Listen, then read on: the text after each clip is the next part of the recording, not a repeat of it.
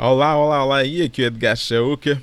Uh, eu quero hoje falar sobre a dívida idiota. Certamente que já me ouviu falar sobre dívidas e eu não advogo sobre as dívidas de forma alguma. Não aconselho ninguém a endividar-se. Mas por vezes as pessoas têm que se endividar.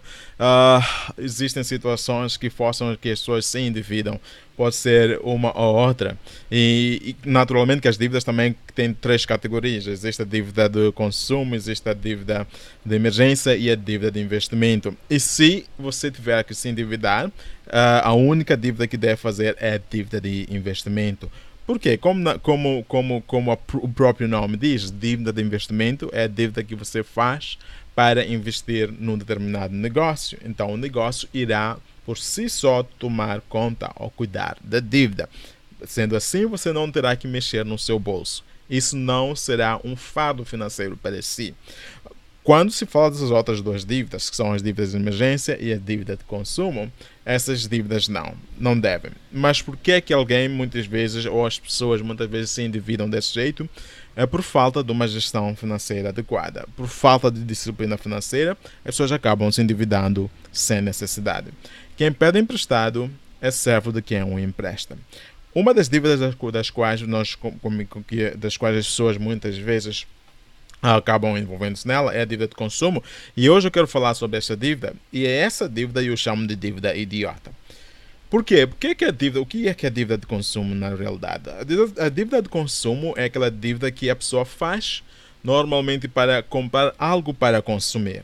Pode ser endividar-se para comprar comida, pode ser endividar-se para comprar roupa, endividar-se para comprar um telefone, endividar-se para comprar um computador para uso pessoal, endividar-se para comprar umas sapatilhas novas, endividar-se para comprar um fato novo, endividar-se para comprar um novo televisor, um LED, eh, endividar-se para comprar uma máquina fotográfica ou uma máquina de filmar, endividar-se para fazer uma festa, para um evento especial, endividar-se para fazer uma viagem, seja que for, ou chama, queira chamar isso de viagem de sonhos, endividar-se apenas para sair com amigos, endividar-se para comprar uma viatura para uso pessoal, endividar-se para adquirir algo que simplesmente vai tirar dinheiro do seu bolso. Em outras palavras, se já entendeu o conceito de ativos e passivos, que quer dizer, ativos é tudo aquilo que mete dinheiro no seu bolso e passivos é tudo aquilo que tira dinheiro do seu bolso. Então, nas dívidas do consumo, normalmente é toda aquela dívida que você faz para comprar passivos, para adquirir passivos, o que quer dizer que você não tem nenhum retorno naquele objeto ou naquele item que você vai adquirir. Então, esse é um passivo. Então, essa dívida é de consumo. Você está simplesmente endividar-se para adquirir um bem para o seu uso pessoal. É por isso que se chama consumo. Naturalmente, consumir não, se, não, não implica necessariamente consumir ou comer algo, mas é consumo porque você vai usá-lo.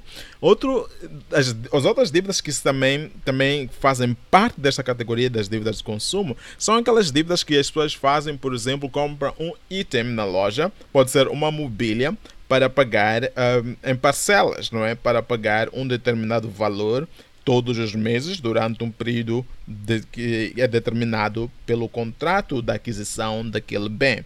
Pode ser, pode variar entre 12, 24, 36 ou, ou até mais meses. Lembre-se, portanto, que quando você faz esse tipo de, de compra, você isso é uma dívida, é equivalente a uma dívida. Isso por quê? Porque se você para de pagar aquele item, você sabe o que vai acontecer, não sabe? O que vai acontecer é que os credores, os donos daquele item, daquela mobília, irão vir à sua casa e vão pegar naquela mobília, de modo que eles possam vendê-la e recuperar o valor em falta. Então, o item não é seu até que você pague na, sua, na totalidade. Então, você está endividado por causa de uma mobília, ou por causa de um Smart TV, ou por causa de uma máquina de fotografar ou por causa de uma viatura. Essa é uma dívida de consumo, ok? E eh, adquirir endividar-se para uma casa também é uma dívida de consumo. Agora, então, por que é uma dívida idiota? já percebeu porque que é uma dívida idiota? Por que, que você vai se endividar para consumir algo? Por que, que você se endivida para consumir? Para, simplesmente para algo que é para o seu uso pessoal. Naturalmente, aqui é onde eu abro um parênteses, porque eu falei também que endividar-se para adquirir uma casa ou para construir uma casa também faz parte da dívida de consumo.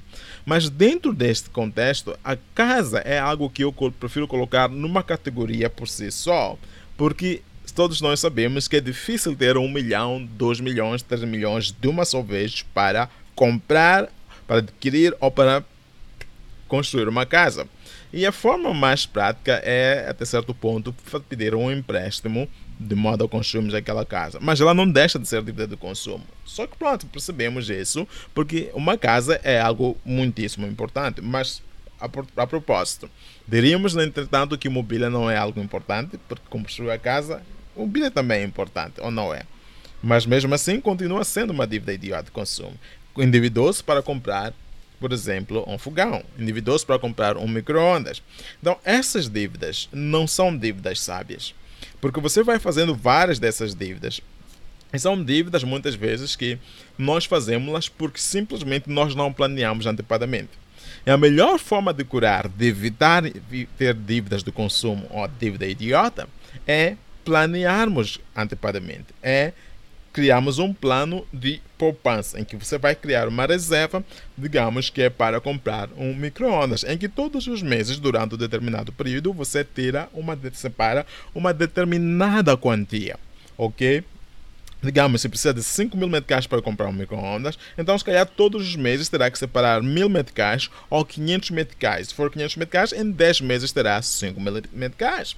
Se for separar mil meticais, em 5 meses terá 5 mil meticais. Então, dependendo do quanto que você pode colocar de lado, essa é a melhor forma de o fazer. Sempre que quiser adquirir um bem para consumo, um bem para uso pessoal, a melhor forma de o fazer é criando reservas. Já percebe que isso requer disciplina. A dívida é para pessoas financeiramente indisciplinadas.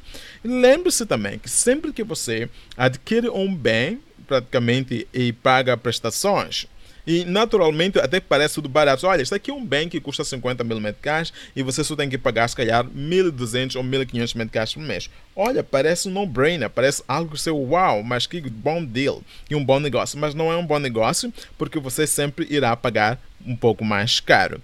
Sempre terá que pagar com juros, ok? E muitas vezes esses são juros variáveis.